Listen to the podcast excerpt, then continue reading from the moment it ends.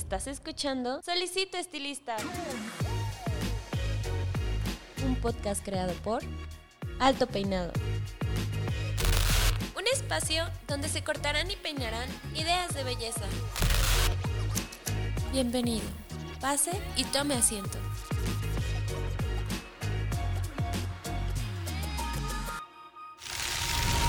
Este episodio es patrocinado por Cold Brush, la nueva herramienta de Babyliss Pro para obtener un cabello saludable. Cold Brush hidrata, suaviza y mejora la condición del cabello. Hola, ¿qué tal? ¿Cómo están? Les habla su host, Paco Martínez, y bienvenidos a una semana más, un episodio más de su podcast Solicito Estilista. Eh, espero hayan disfrutado la cápsula que tuvimos la semana pasada. Sé que es un formato nuevo, sé que eh, a lo mejor los agarró por ahí desprevenidos, pero de verdad quiero que entiendan que lo hicimos con... La mejor de las intenciones de apoyarlo en justamente el área de administrativa y pues que es una sección que eh, me gustaría recordarles que la vamos a tener una vez al mes. Dicho esto, pues regresamos a la programación habitual, eh, al formato que ya conocen y estoy muy emocionado porque nuevamente tengo a alguien conmigo en cabina y si bien ya la están viendo en YouTube y saben perfectamente que es una invitada de, esas que no necesitan presentación, pues por eh, mantener la tradición de este podcast, ya la están viendo aquí, está aquí conmigo Silvia Galván. Hola, ¿cómo estás? Silvia? Hola, muy contenta, qué gusto me da verte ya ahora aquí en una bueno, total y absoluta producción. Me encanta porque también sigo tu programa y me encanta cómo lo haces. Ay, muchísimas gracias. Pues sí, uno intenta lo, que eh. intenta hacerlo, ¿no? Te sale bien. sí, sobre todo, exacto. La gente al principio sí decía como de, no, pues es que, pues, yo mismo les digo, no, yo no sé nada del giro, pero aquí, digo, después de 44 episodios ya tenemos un poco de pericia en eso. Eh, pero bueno, entonces la gente ya sabe que estás aquí conmigo, Silvia, y, y saben perfectamente que este va a ser un programa eh, muy especial. Sobre todo porque incluso, o sea, considero que, que, el mismo nombre, verlo, Silvia Galván, desde el título, sin saber cuál es el tema, sin saber nada, le están dando clic en este momento, ¿no? y yo sé que muchos están aquí por eso. Y, pues bueno, vamos a, empezar. Generalmente eh, me gusta mucho comenzar con, con los inicios del invitado, sobre todo porque creo que deja entrever muy bien que no importa el estado actual del estilista, por ahí hemos visto que muchos tienen una historia similar, ¿no? Entonces con esto me gustaría preguntarte cómo fue o qué fue lo que te hizo entrar en el mundo del, del estilismo, de la peluquería, de la belleza.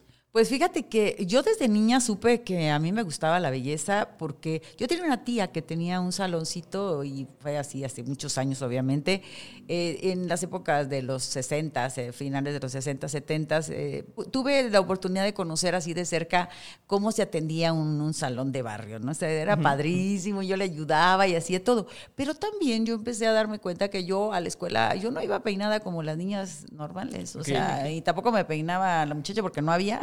y tampoco era que mi mamá tenía el tiempo, yo tuve nueve hermanos. Entonces, finalmente, mi, mi, mi, situación desde niña fue ser muy independiente en lo que yo decidiera hacerme o lo que yo decidiera caminar por ahí claro, con valores y todo de la familia, pero sí, yo llegaba a, la escuela primaria con unos peinados que, bueno, no tengo fotos porque realmente no se usaba tanto tomarte fotos y no teníamos esta facilidad ahora de todo lo digital, sino de verdad hubiera sido una colección de peinados que todos los días estaba inventando, ¿eh?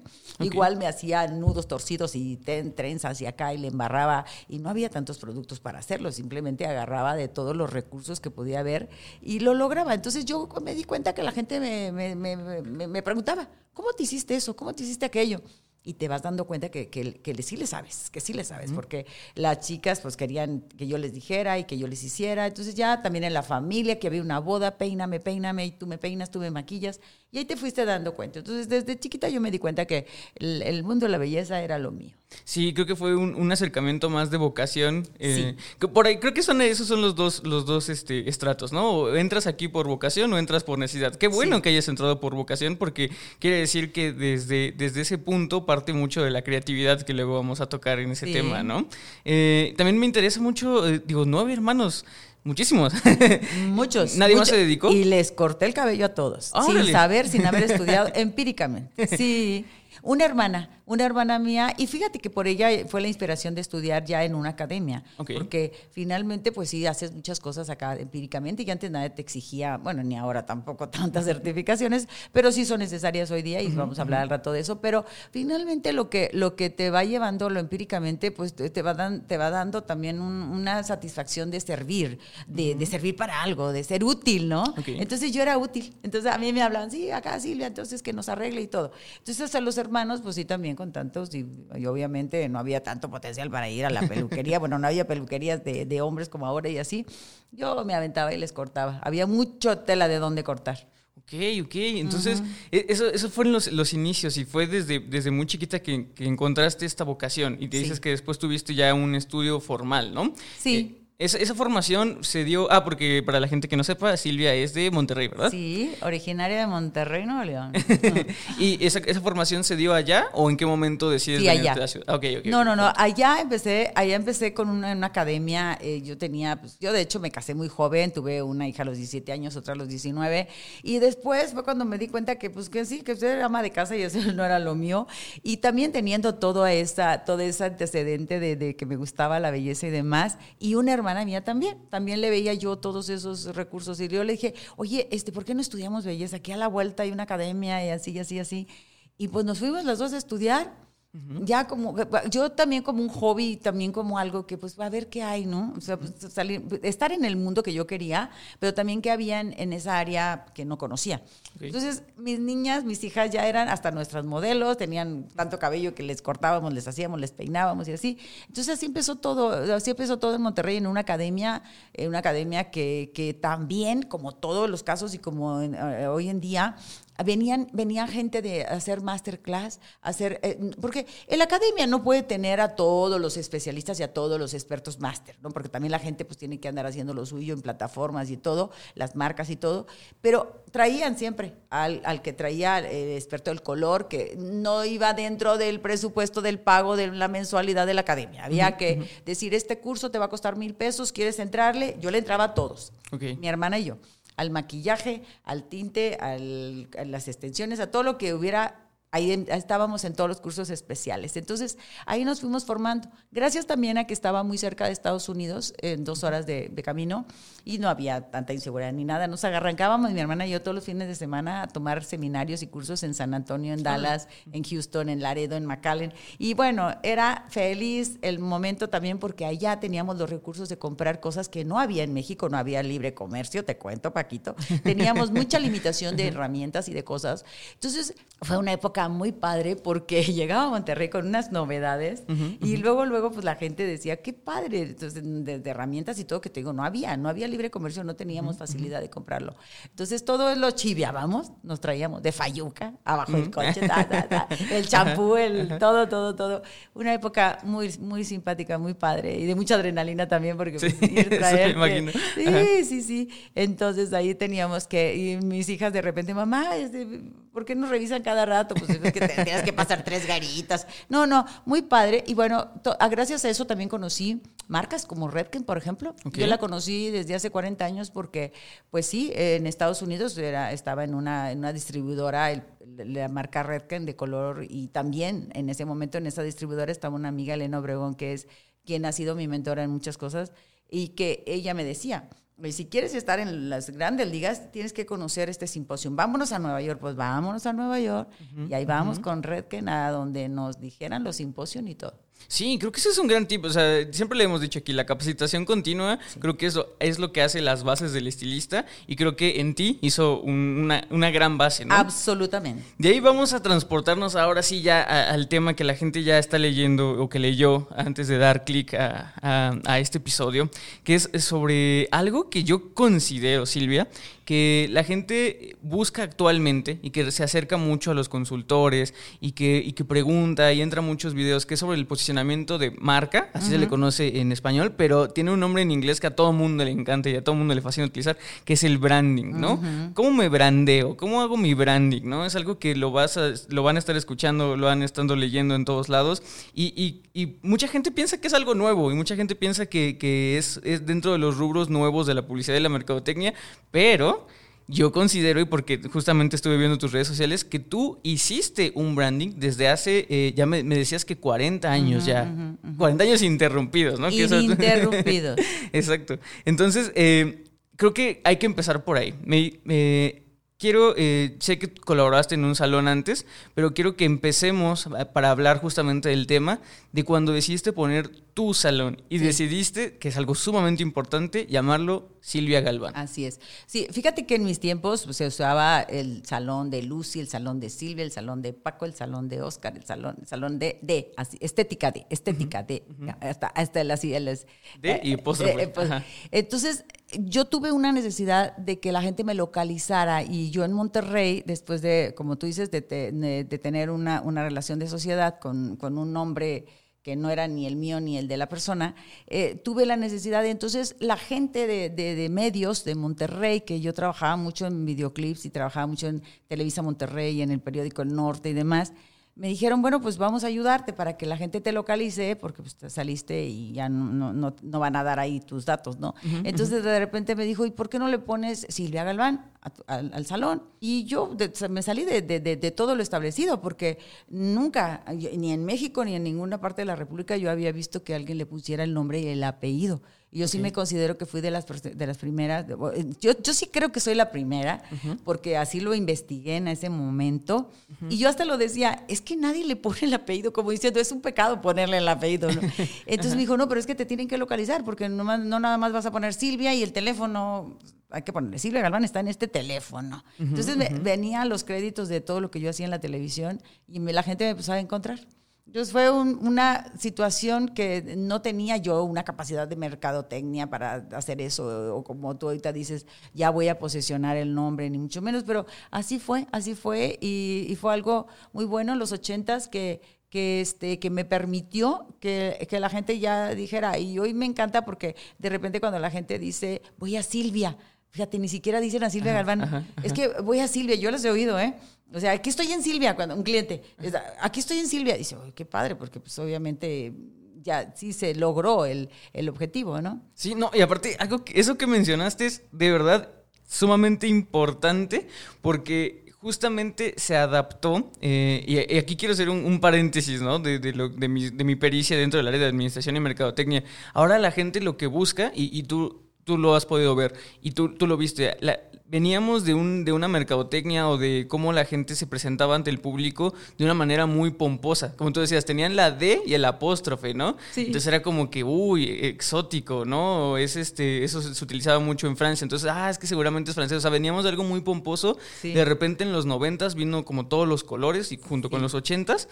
Luego en los dos miles, esto es muy importante y lo pueden ver en cualquier logo, se rebaja todo, todo, lo, todo lo ostentoso se intentó simplificar mucho, eh, eso lo, lo, van a ver después, pero eh, los diseños empezaron a hacer poco y ahora las marcas que triunfan son las que están tan posicionadas en, en, la mente del consumidor que como tú dices, ya ni siquiera es necesario que, que digan todo completo. Exacto. Y, y, muchas marcas, de hecho, a veces se refieren a ellas como la gente lo conoce, ¿no? Y no como es su, su, su nombre completo. Entonces creo que lograste... Justamente, qué, bueno que te tenemos a ti. Pero este fíjate que, qué bueno que me estás diciendo eso porque ahora viene una recomendación.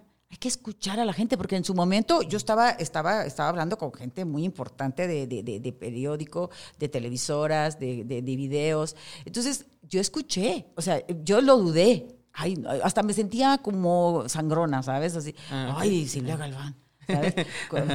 No sé, eh, eh, sí, te digo, es muy, muy difícil a veces eh, escuchar, pero sí, la gente que, te está diciendo, escúchala. Sí, exacto, creo que sí, es algo, es algo que tienen que, entender la gente, que creo que las mejores críticas también vienen de, las peores críticas, ¿no?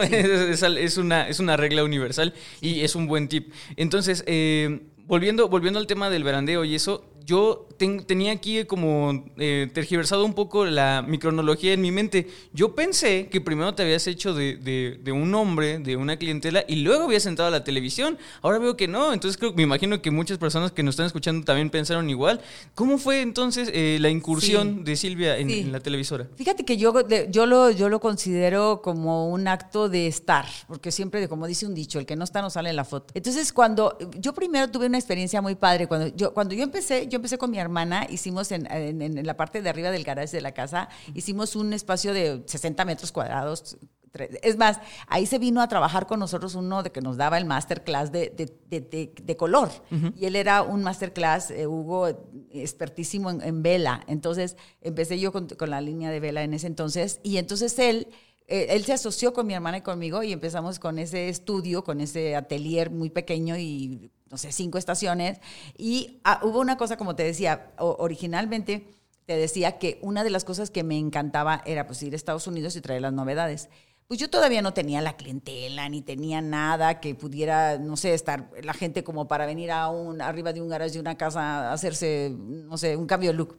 Pero ¿qué crees? Que fui la primera también en traer a, a México y en este caso, pues, pues vía Monterrey, la, depilación con, con, eh, con, cera, pero con tela. O sea, porque aquí se depilaba con la cera, y hasta se fundía en un sartén y así horrible, y luego se ponía, y entonces se, despegaba con la misma cera, que ya regresó un poquito para, para, evitar también telas y cosas, pero finalmente en aquel entonces Gigi, que es una marca de, de, cera innovadora también de, de, esto, prometía una depilación definitiva. Ojo, no era definitiva, era progresiva porque te iba debilitando el vello, pero nunca dejaba de ser.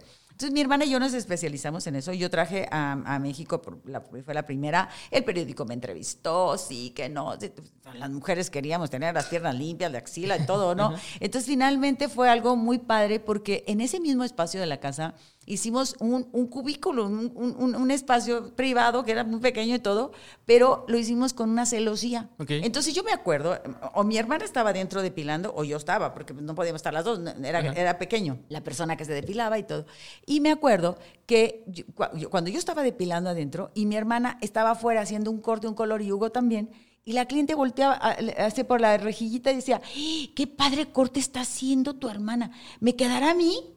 Y empecé a ser asesora de imagen. O sea, empecé a hacer, oh, sí, sí te queda, mira, tú tienes el mentón así. Y entonces, o sea, yo estaba dentro depilando piernas, axilas, lidia de bikini, ya sabes.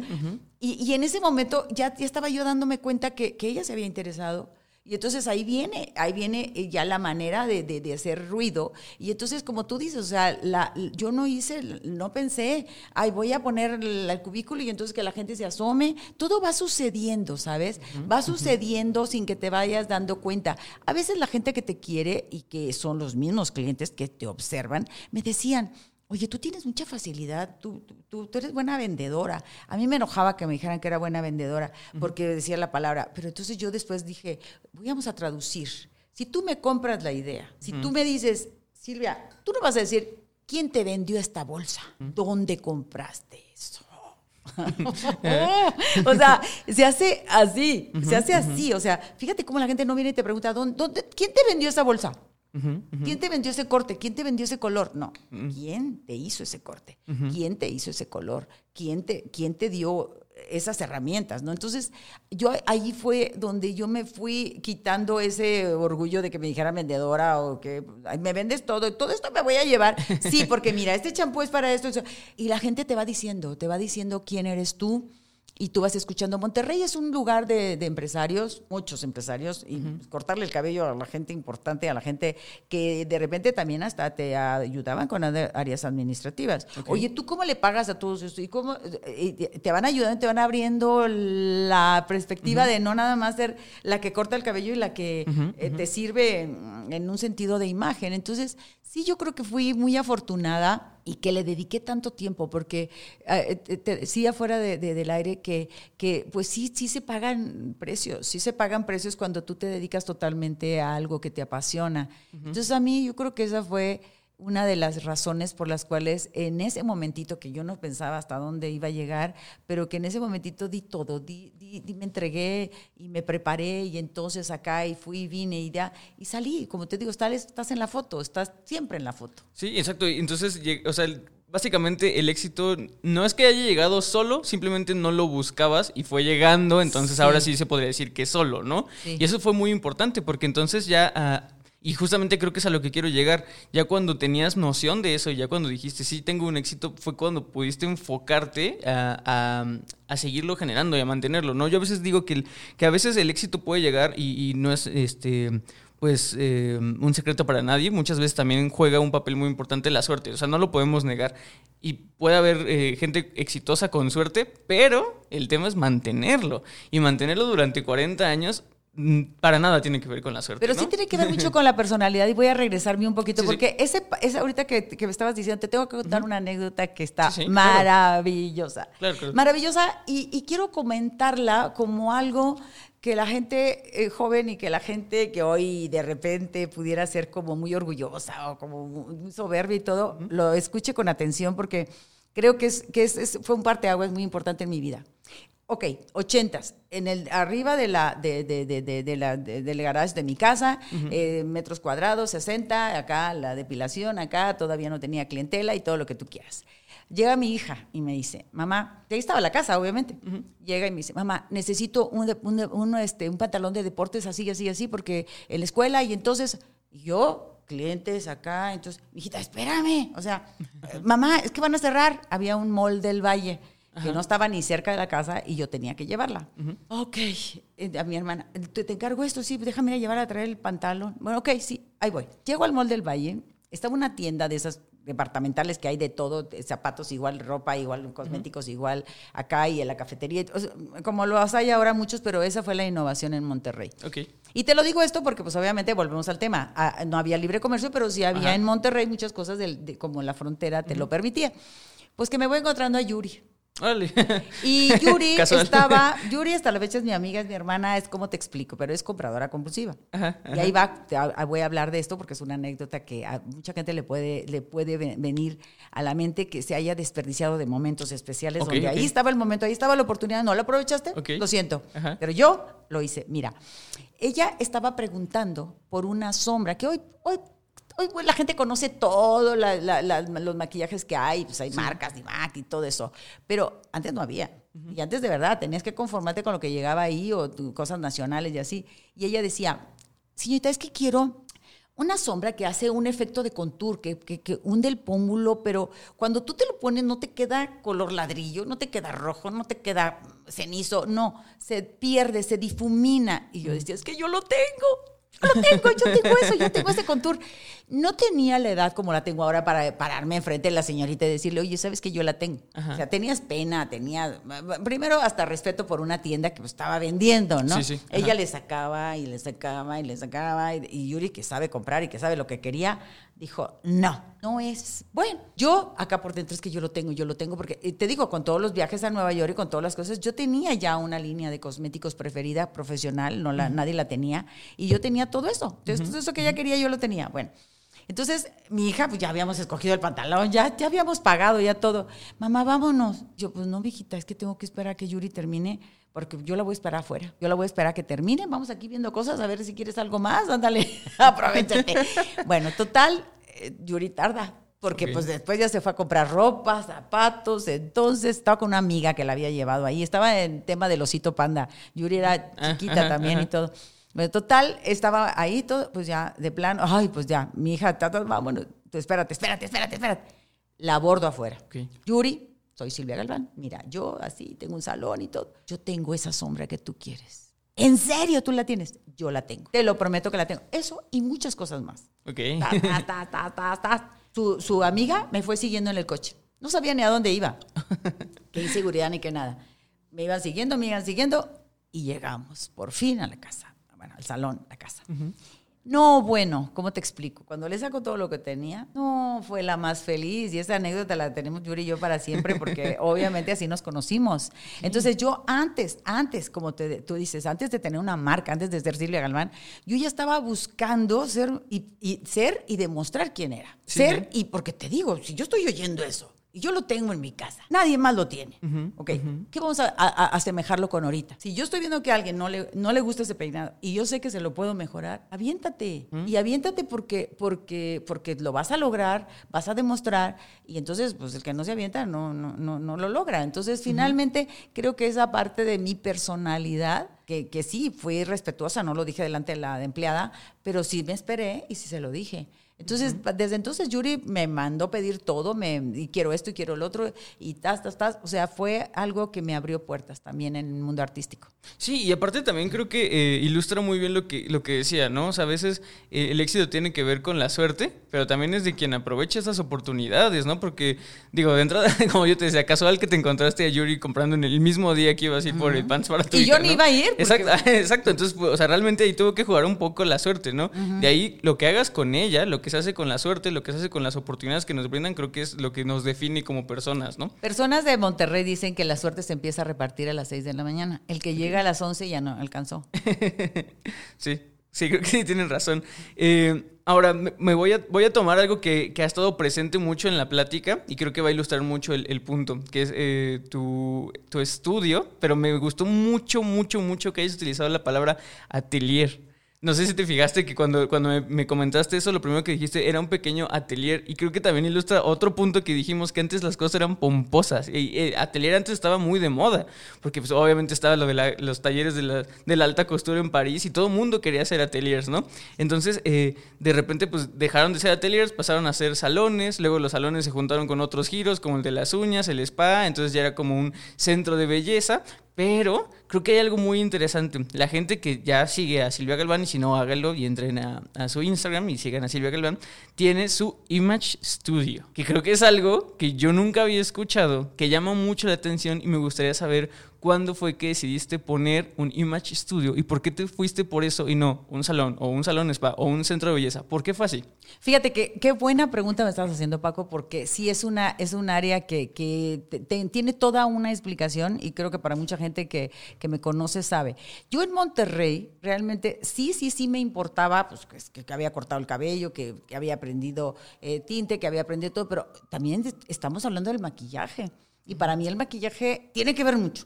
Para mí, yo eh, también con Elena, eh, como te digo, Elena Obregón, que, la conocí en, nuestras masterclass de la academia, ella me llevó al mundo perfecto del maquillaje, pero al mundo perfecto en el que una ceja era súper importante. En los 80 la gente estábamos recuperando la ceja. La ceja se había quitado todo en los 70 y en los 80 era Madonna, la ceja toda ah, poblada y así. Entonces nosotros teníamos mucho, mucho mercado en, en, el tema del maquillaje y la ceja. Entonces yo no concebía hacer hacer un corte si no le hacía a alguien la ceja. No concebía hacerle un corte si no le enseñaba cómo iba a maquillarse todos los días para que luciera ese corte. Entonces, para mí no, era, no bastaba cortar el cabello. Y mucho menos sacar a la gente mojada. No, le enseñaba a estilizar el corte, le enseñaba a peinarse mínimas cositas para todos los días, le vendía el producto, el cepillo, la secadora y todo, y el maquillaje. Entonces, para mí, ¿cómo te, ¿cómo te puedo decir, Silvia? Yo empecé como Silvia Galván, peluquería, pero entonces yo decía, es que en la peluquería no, no hay, no hay, no hay, no hay ceja, no hay maquillaje.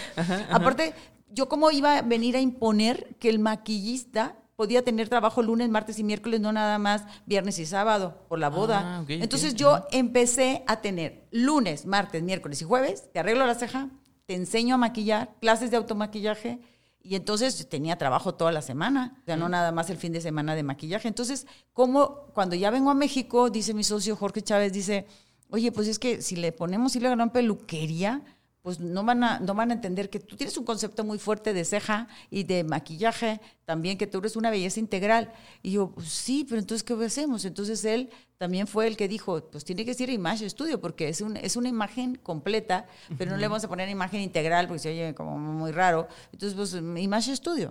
Entonces fue, fue esa la, la, decisión, porque mi concepto, y hasta la fecha, yo fíjate, en los, cuando todavía no me venía para acá, en eh, finales de los 98, mediados de los 90, y tantos, vine a México y con todos mis colegas eh, di clases de maquillaje, les traje todo el concepto porque a mí mi socio me dijo, oye, vamos a hacer una línea de maquillaje profesional, porque pues yo creo que hay mucho mercado para eso pero nadie entendió ese concepto de, tener en el salón el maquillaje profesional, de hacer las clases de automaquillaje y que yo les vendiera eh, el, producto que yo había ido a Nueva York con los maquilas de MAC y de muchas Il Maquillas y muchas marcas profesionales que los que somos maquillistas de toda la vida los conocemos como, como, como exclusivos que no los vendían al público. Entonces yo hicimos una línea que se llamaba Anima y la lanzamos cuando justamente el EBS empezó hace 20 años. Ahí lanzamos la línea de maquillaje. Muchos colegas que me conocen saben que empezamos haciendo ese intento. No progresó. Porque un maquillista que te viene a comprar una sombra, dos sombras, tres sombras, pues no te hace un, negocio. Entonces, esto es negocio. Tú, tú hiciste la línea para darles una facilidad para que hicieran un concepto de salón peluquería con maquillaje y que tuvieran como yo los lunes, martes, miércoles y jueves que hacer los maquillistas, pero no se pudo, entonces definitivamente em, quebramos con el tema del maquillaje. Pero esa fue la razón por la que le pusimos más Estudio.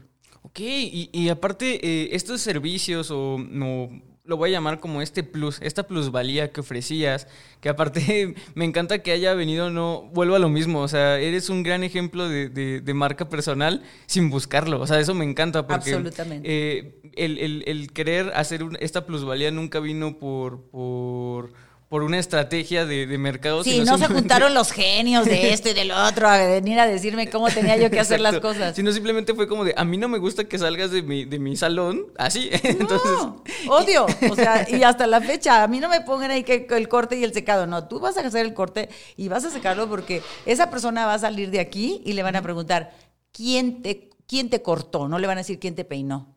la gente no te pregunta quién te peinó. Dice, ¿quién te hizo ese corte? Piensan que sales de la regadera y ya estás así. Entonces, finalmente, cuando te, aparte el cliente dice, no, y además te enseñan a peinártelo, y entonces fíjate que me dieron esto, lo otro. Yo tenía todo, esta, todo ese movimiento con los clientes y por eso les hacía el corte con el secado. Ok, y este, esta plusvalía, en algún momento, este, no sé si ahorita también lo, esta plusvalía la ofreces de manera gratuita, como, como un incentivo para que regresen, o si tiene un costo este tipo Sí, está agregado. Definitivamente, yo creo que, yo creo que cuando tú das algo, y, sobre todo ahora, creo que, quiero yo, yo lo digo ahorita mucho, Paco, porque es la realidad. Yo le digo a, mi, a, todo mi talento, Silvia Garman, le digo, mira, hoy día la clientela va, a fijarse más en qué gasta su dinero. Y si vale la pena algo, no le va a doler pero cuando no vale la pena, le va a doler el triple que antes, porque obviamente estamos buscando que los presupuestos sean así. Entonces, definitivamente, los clientes agradecen, agradecen que seas honesto. Agradecen que, desde que lo estás abordando para un diagnóstico, para, una, una, consulta de color, de corte o lo que sea, si tú eres honesto y tú les dices y les das el presupuesto antes, la gente lo acepta. Ahora, si ese presupuesto que le diste antes y todo le comprueba que, fue algo que aceptó de buena manera y que además los resultados fueron buenos, no, bueno, tienes el negocio asegurado. No importa de verdad cuánto le cobres. Ahora, a lo mejor la gente te dice, oye, ¿sabes qué? Pues mira, yo quiero, este, yo a veces he sacrificado precio porque se lleven el producto de casa, porque si no, pues va a salir muy padre del salón, pero ¿con qué estilizado se lo va a llevar? O sea, no, si no tienes un living condition, si no le vas a dar el producto que le dé el complemento para que todos los días esté peinada. Entonces uno tiene que tener su propio estilo que el cliente lo conozca y que el cliente vea que le quieres ayudar. Cuando tú quieres ayudar, la gente sí lo paga. Sí, claro, eh, eh, este tema del consumo inteligente creo que cada vez permea más y es algo que en, este programa se habla mucho sobre cómo la gente ahora busca la experiencia y no tanto el, resultado final, ¿no? Porque el, el, resultado final puede ser muy brutalista y como tú bien decías, puede ser que no haya valido la pena. O sea, un resultado final puede ser bueno, pero debe de haber algo más, ¿no? Y a veces estamos dispuestos a, pagar ese algo más. Algo más. Y, creo que es algo que la gente se ha dado cuenta y creo que también permea mucho en, tu, en tu éxito estos 40 años, ¿no? Dicho esto, eh, también considero que actualmente es algo que la gente no se animaría a hacer porque también veo, o mucha gente se ha acercado a mí y me dice, es que creo que ahorita la, amenaza más fuerte que tienen los estilistas es que la gente ahora se hace todo ellos mismos. Entonces creo que si alguien dice, oye, pues es que si yo le enseño cómo hacer algo mismo, no va a regresar. ¿Qué opinión tienes al respecto? Absolutamente no es cierto. Mira, yo creo que como todos, igual no sé si tú tengas dos pies izquierdos para bailar, sí. pero mucha gente pues le pueden enseñar y le pueden enseñar a bailar y le pueden enseñar a bailar, pero nunca se te va a olvidar que te volvieron a intentar enseñar a bailar. Nunca se te va a olvidar. Fíjate, yo he tenido clientes que me, me han mandado clientes, fíjate, me han mandado clientes hasta ya preparaditos, ya ahora sí que peladito y en la boca, fíjate. Oye, sí, fíjate que me dijo Marta, aunque ella dice que pues no se ha podido peinar como tú la peinas y como tú le enseñaste, pero que ciertos tips le sirvieron, fíjate, por eso te digo, son historias que te van llevando a sigue por ese camino, sigue por ese camino, vas bien, vas bien, vas bien. Porque te digo, la gente, pues, de verdad, si tú quieres decir a la gente, vente a peinar antes de que te vayas a la oficina o antes de que vayas a trabajar, es una mentira. Pero ¿cómo va a llegar a la oficina? Oye, ayer fuiste a cortar el cabello, ¿por qué traes el cabello recogido? ¿No te gustó el corte? Pues que no me lo pude peinar. Entonces, si yo les digo, los domingos practica tu peinado, hazte esto, ¿qué va a pasar en la oficina? Toda la gente que está ahí va a venir conmigo, porque ella llegó peinada. Entonces, ella se pudo peinar, ella lo sabe hacer, o a lo mejor intentó algo por el frente y intentó algo que pues hay que darle los primeros, segundos y terceros este, opciones, ¿no? Entonces, no, yo creo que es un error. Yo creo que es un error porque la gente puede ser tu modelo en la, en la calle. ¿Cuántas, ¿Cuántas veces tú quisieras tener ese- ese- esa facilidad de tener un- una pasarela donde, donde, donde tus productos te los estén presentando y presentando y presentando? Yo me acuerdo que también dentro de mis, de mis ideas siempre fue, tenía una amiga diseñadora de modas y de repente mientras las señoras estaban acá con el tinte y todo, yo hacía mi pasarela. O sea, todo eso yo lo hice en Monterrey. ¿Por qué no lo voy a poder hacer acá? O sea, finalmente, bueno, ahorita pandemia hay muchas cosas que no puedes hacer, pero finalmente a lo que voy es, sí te da la misma gente, te da esa seguridad de que lo puedes seguir haciendo y no pasa nada. Es más, sí pasa, te va Sí. mejor. Sí, exacto. Tienes Entonces- mucha, mucha gente presentando tus creaciones. Sí, exacto. Entonces yo creo que, eh, como tú bien decías, el, el tema es sin miedo a, a enseñarle, a educar a- a- al consumidor final, pero ahora también te quería hablar sobre, eh, ya hablamos como de enseñarle esta parte al consumidor final como plusvalía, pero ¿qué hay sobre, y porque mencionaste mucho certificación, y no me acuerdo si lo mencionaste ya en programa o fuera del programa, pero creo que tienes por ahí como un tema de academia, certificación, cursos. Sí, mira, yo principalmente creo que hay un, hay un tema, lo dije, empíricamente la gente puede aprender. Y en los salones se da mucho, se da mucho que tú eh, ocupas a alguien para que te asista, para que te auxilie, para que traiga el cafecito, para que eh, del champú y ese tipo de cosas, o hasta la misma persona que barre. Yo, yo he tenido muchos casos así de la gente que llega y que la contratas para limpiar, para barrer y todo, y de repente ya la traes a ayudarte, porque pues necesitas ayuda. Entonces de repente ya vio, y luego de repente ella ya te das cuenta que dice, oye, ¿sabes qué? Me, me- me regalas un poquito de tintes que fíjate que le voy a poner a mi, a mi hija ya porque tiene una... Te, y te gusta esto. Entonces tú vas haciendo eso. Esa persona eh, eh, empíricamente puede aprender, pero las academias sí son importantes. Es como les digo, si, si tú no entraste a estudiar la primaria, la secundaria, la preparatoria, algo te está faltando de formación para venir a hacer una carrera. Entonces, eh, creo que una de las cosas que en los últimos años, y gracias a que también he pertenecido a la Cámara de Embellecimiento Físico y luego hicimos una, un anexo que era el Consejo Mexicano de la Industria, donde podríamos nosotros inculcarle a la gente que se siga preparando y que la certificación de algo pues es válida y que obviamente también para su, para su currículum es valioso.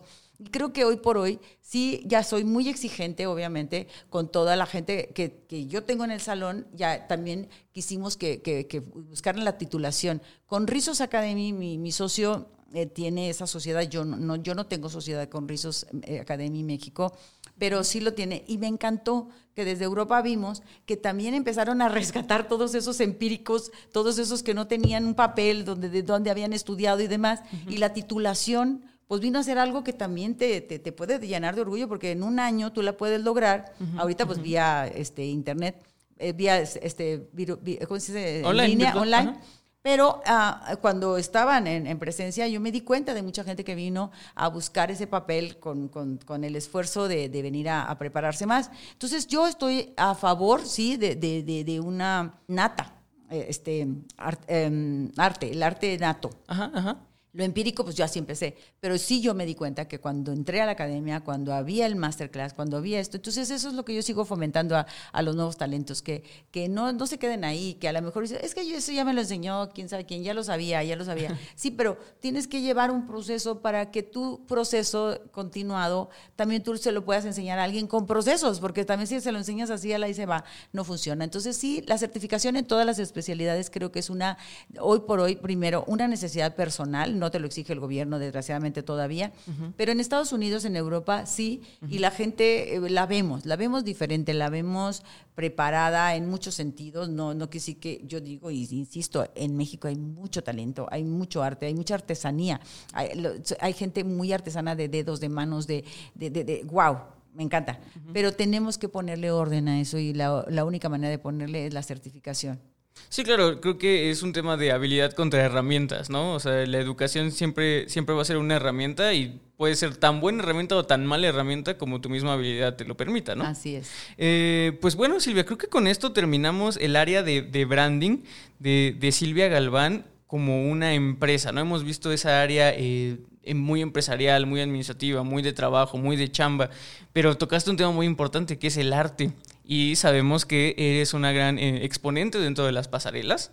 Y eh, para eso se necesita, sí, obviamente una dedicación, pero justo, creo que sin arte, sin esta parte creativa, sin esta parte de innovar, pues creo que no podías ofrecer, porque al final de cuentas es un show, es entretenimiento, no podías, no podías ofrecer un buen show.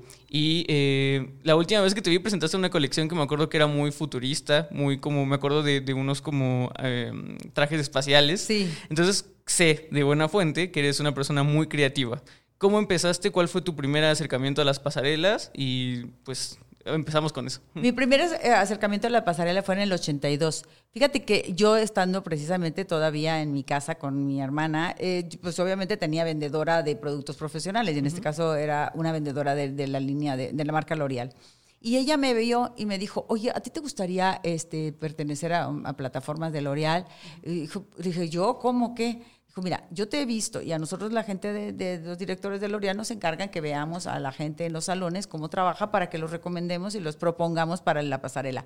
Y se iba a representar a, a cada estado, Nuevo León, Jalisco, Puebla y México en el año 82 aquí en el Auditorio Nacional. Entonces fue una, una, cosa hermosa porque pues nos preparamos allá, todos los días íbamos a ensayar. Yo no dejaba el salón, yo terminaba de trabajar y en la noche íbamos a trabajar. Me acuerdo del señor Francis Serfati, que era el director artístico de L'Oreal, y que bueno, pues tuve la oportunidad de, que, de que él me viera, de que él me evaluara, de que fuera bien estricto y teníamos que estar ahí como que en la línea y todo pero aprendes, aprendes mucho. Las pasarelas dejan una satisfacción muy grande porque, porque no solo convenciste a los directores que, artísticos que te están eh, recorriendo, sino también a un público que después te va reconociendo y te vas ganando esa admiración de que gente quiere venir a trabajar contigo, que quiere hacer lo que tú haces. Y eso, eso, eso fue en el 82, mi primera plataforma. Y de ahí tuve que tomar decisiones importantes porque también vivir en Monterrey y venir a, hacer tours de, de, todo lo de la, la de todo lo de L'Oreal. Y, sí, sí, me daba los tiempos y, venía para acá y para allá y para allá y fue algo que me dio mucha satisfacción. ¿Qué pasa después? Tanto con el salón, con el salón y como... Ah, ahora viene el tema. Yo hace 25 años tuve la aventura de venirme a la Ciudad de México a poner el primer estudio, dejando el Salón de Monterrey hasta la fecha. Eh, y, fue algo que, que yo llegué y, y, de verdad fue en un año yo ya tenía un emporio aquí de que al año ya estaba, estaba tenía una propuesta para, para irme. Yo tengo una anécdota muy padre también de eso, de cómo fui creciendo con los salones, porque también no fue planeado. Yo estaba en la Condesa y vine con mi socio, que es, en este caso, en ese, en ese momento teníamos una relación personal también, y me vine para México y tuvimos en el salón un espacio de también de 100 metros cuadrados en la parte de abajo, y fuimos creciendo, nos fuimos, nos fuimos consumiendo todo, todo el edificio de tres pisos. Y, y eso sucedió en un año y al año, Olguita Sánchez, que está en Pedregal, tiene, tenía en los años 60 un salón grandísimo, 70 un salón grandísimo y todo. Y ella lo fue dividiendo para, para, rentar áreas porque ya también era muy grande para ella y los tiempos se fueron dando de, de reducirse. Pero entonces a mí me, a mí me empezó, a, me ofreció algo que, que, alguien le había dejado un espacio y me dijo, oye, ya veo que te está yendo muy bien en la Condesa, ¿no quieres una sucursal acá en Pedregal? Y claro que la gente de Condesa me decía, oye, pues es que yo vengo desde Pedregal. Entonces, ah, Pedregal, bueno, vamos a Pedregal. Entonces el segundo fue en Pedregal. Así o, siguió, el, el, siguió Lomas. Lomas también, una señora me habló, oye, tengo este salón, me lo están dejando este, las personas que, con las que yo me estaba asociando, la clásica señora que no es estilista, pero que se asocia con un estilista. Entonces, en Lomas. Luego después me, ofrece otra persona el salón de, de, satélite. Eh, y luego después me ofrecen el, salón del Valle, L'Oreal, en la, en, la, en la compañía. Nunca fui y dije, ay, ahora voy a buscar un local en Pedregal, mi socio y yo, ahora voy a buscar en lo... No, así se fueron dando, fíjate, y nunca en centros comerciales, siempre en la calle, y así ha sido el estilo desde siempre. El único que estuvo en corporativo fue el de, de L'Oreal, en Félix Cuevas, que cuando ellos se salieron, también ahorita y con la pandemia, nosotros ya no tuvimos el acuerdo comercial de, de la renta y todo, y no, nos salimos de ahí. Entonces, después de ahí vino también una, una oferta de, para el Polan, para de Polanco. Entonces, estábamos en, en todas esas sucursales. Entonces, yo de verdad nunca pensé en eso. Ahora, ¿cómo volvemos al tema de plataformas y volvemos al tema del sillón? Yo, pues igual, Silvia eh, cortaba, entonces aquí el cliente y entonces la ceja y entonces todas las citas y la agenda llena todos los días. Cuando tenía yo que un evento, una plataforma, pues tenía que cancelar ciertos espacios, o sea, para, para la agenda se, se cierra, la gente te espera, la gente sabe, bueno, la gente del público del salón no creas que sabía mucho de las plataformas de L'Oreal, uno venía y le contaba, sí, es que ayer el peinado que hice de tres pisos de acá, eso era una satisfacción del artista, nunca, nunca, de verdad, los, es más, los clientes odian que te vayas del salón, odian que no estés, odian que les digas que no vas a estar porque te vas a ir a una gira o porque te, sí, te lo aplauden un poquito, pero por otro lado son egoístas, no, te, no les gusta. Luego la gente del salón también sufre un poco cuando eres el dueño y te vas porque obviamente tú les, tú les vas pasando clientes y muchas cosas, tú tienes que estar ahí. Eso, ese es el atelier que te digo. Por ejemplo, un atelier para mí es un espacio pequeño, un espacio donde tú ves todo lo que está pasando y tú disfrutas eso. Yo, de verdad,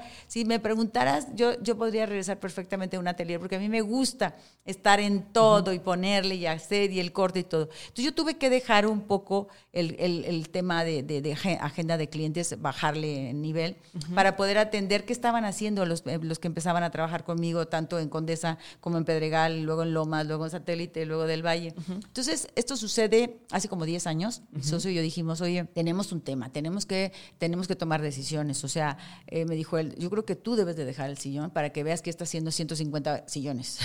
o sea, tú no puedes estar eh, también eh, haciendo la plataforma y haciendo el cliente y haciendo acá y entonces, y luego acá te quiero para la junta porque yo quiero, y él me lo dijo desde siempre, que tú conozcas tu negocio. Yo quiero que tú te encargues de ver y qué son estados financieros, qué son activos, qué son pasivos, qué son proveedores, qué son esto, qué, qué negociación hicimos con el de la renta. Yo quiero que estés en todo, uh -huh. porque eso es lo justo de, de, de una sociedad. Uh -huh. El artista normalmente se pone a trabajar, tú, clientes, clientes, clientes, clientes, y de repente no sabes ni qué es un estado financiero, ni qué tiene que ver con esto, ni cómo son los impuestos, uh -huh. ni qué te pagan, nada. No sabes nada. Entonces eso no está bien. Eso no está bien porque al final del camino hay, hay, un, hay un tema en el que ya estás cansado, en el que ya tienes que ver qué hiciste y qué fue tu, tu, tu, tu, tu aportación para tu, para, tu, para tu retiro en algún momento, si te lo quieres retirar.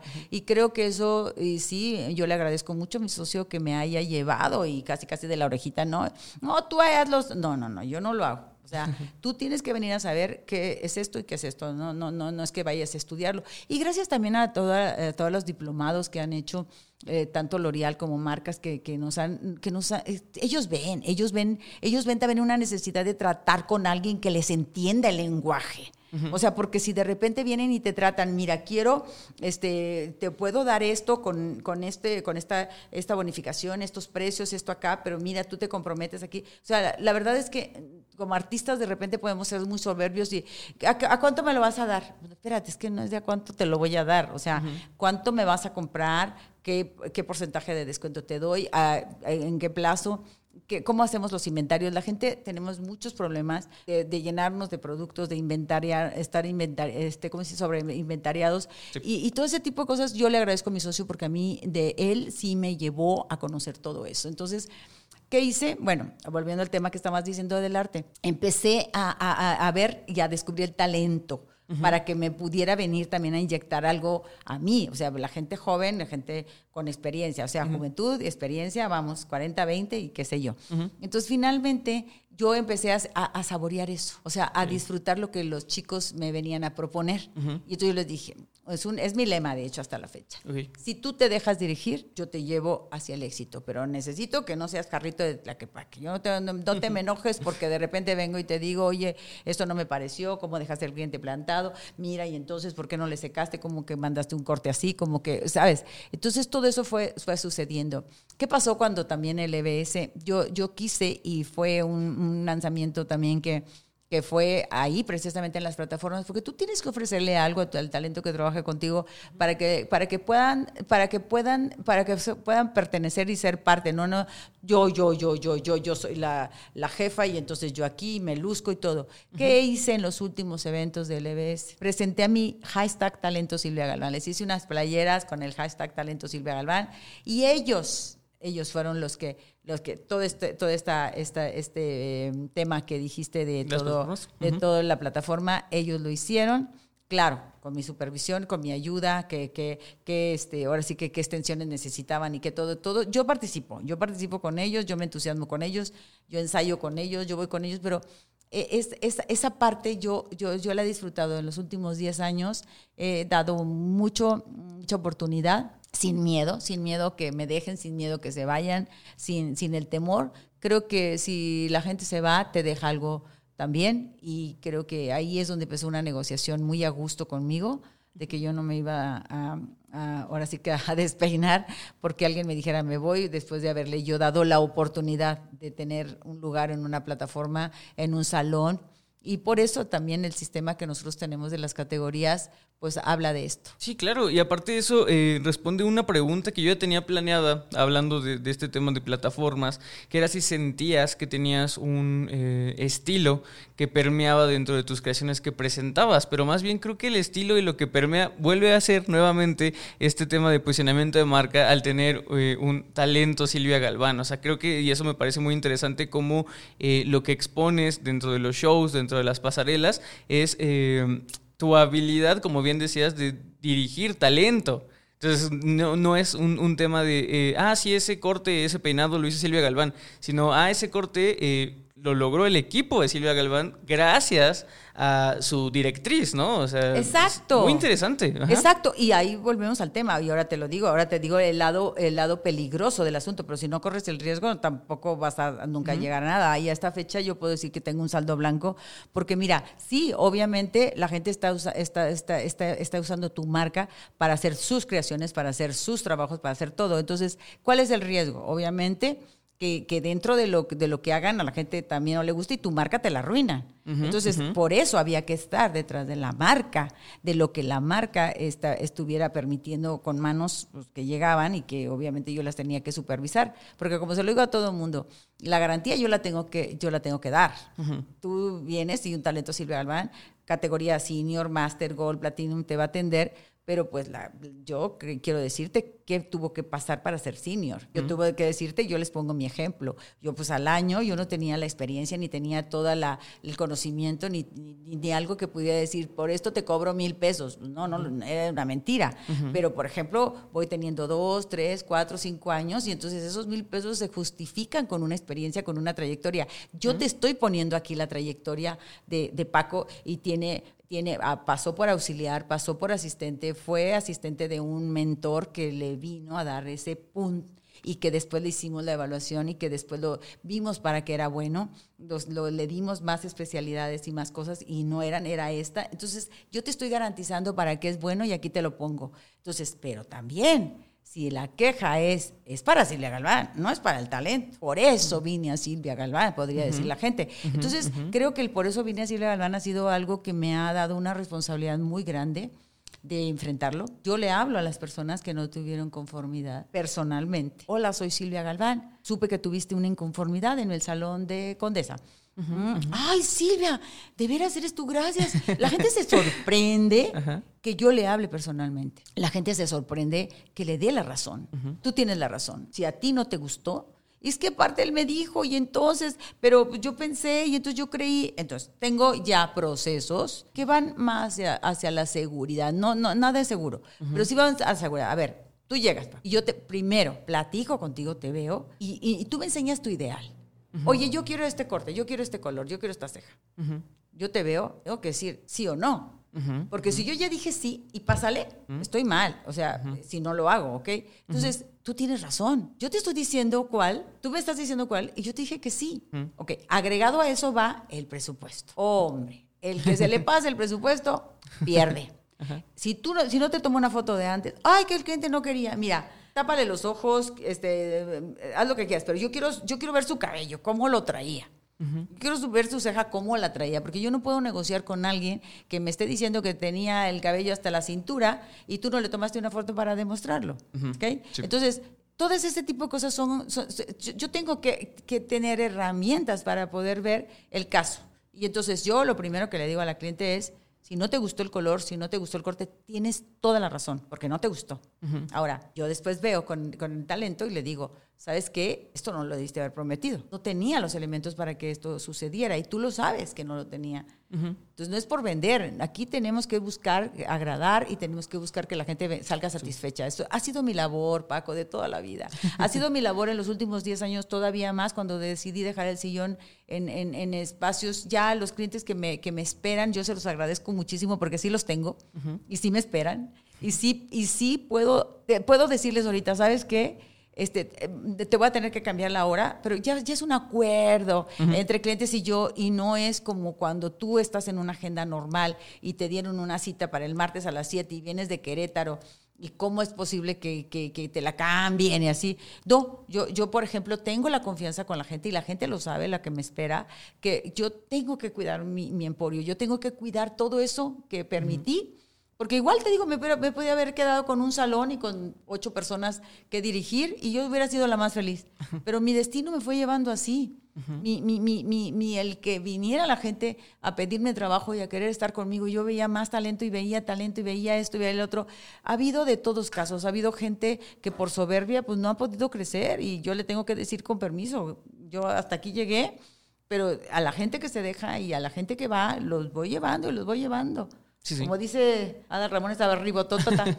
Sí, eh, y eso, eso ha sido padre. Sí, no, y aparte creo que todo esto y el tema de los procesos que dejaste ver me, gusta porque nos deja ver, y, ah, espero que lo, haya visto así el podcast escucha, que, que esta experiencia, y tomando el, tema de, esta marca que es Silvia Galván, pues es, es, eso, es una experiencia Silvia Galván y que por algo lleva 40 años y que por algo se sigue mejorando y no cabe duda que no puede haber tenido una mejor invitada para este tema que tú. Entonces, eh, se nos está acabando ya el tiempo Silvia. Ya nada más, eh, esta parte, esta última parte me gusta dejarla para, es la parte que yo digo, la parte cursi, la parte emocional, y, creo que en, esta ocasión pesa más. ¿Por qué? Porque como yo te decía al principio, creo que eres de, esos íconos, vamos a llamarlo íconos dentro de la peluquería, que son, son eh, aspiracionales. O sea, realmente creo y considero, y creo que tú también lo sabes, que tienes eh, mucha cola atrás de ti, que quieres ser como tú y que ven, ven tus logros y dicen, yo quisiera ser Silvia Galván. ¿Qué consejo eh, uno a uno le darías a una persona de, esas, de esas que tantas te siguen, que consideres que sea el mejor consejo que tú le podrías dar, así totalmente de, corazón? Pues mira, yo primero que nada quiero decirle a tanta gente, porque sí me lo, me lo pregunta, creo que, creo que llegar a ser como alguien, ¿no? Yo creo que puedes admirar, no idealizar.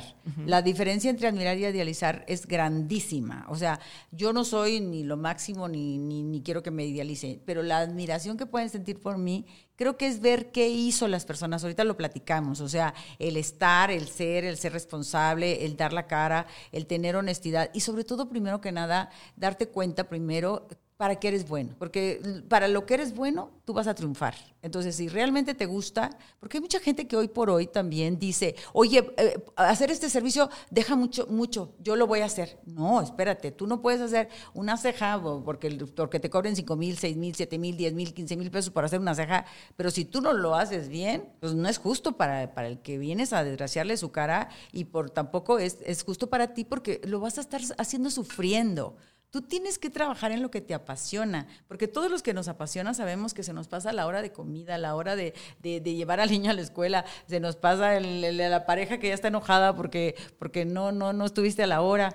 Todo ese tipo de cosas tienes que evaluar tiempos de calidad para tu vida. Hoy más que nunca hemos aprendido en la pandemia que la casa pues obviamente nos requería había muchas cosas que no habíamos visto y que ahora estamos, estamos dándonos cuenta que hacíamos falta ahí. Entonces, organiza tu tiempo, organiza tu vida para que te prepares en algo que realmente lo hagas y lo hagas muy bien. Sí creo en las especialidades ahora, aunque yo hago todo, yo hago el corte, el color, la ceja, el maquillaje, las extensiones, todo, porque qué bueno saberlo hacer, qué bueno. Pero si me preguntas qué me apasiona más, pues te, lo puedo decir. Y, podría ser que ese fuera mi fuerte en, el, en el tema económico, pero aparte porque me gusta. Entonces yo lo que le recomiendo es que siempre haya honestidad que haya honestidad, que no choremos a la gente, ya no se usa eso, ya no, ya no vale, y tú lo sabes.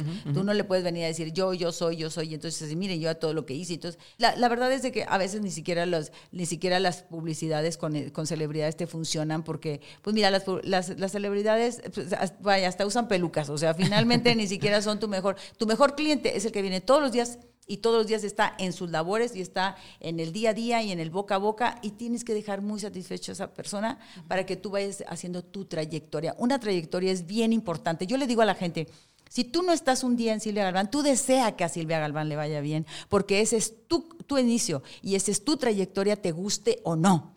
O sea, ¿dónde empezaste? Te van a decir, ¿quién te enseñó?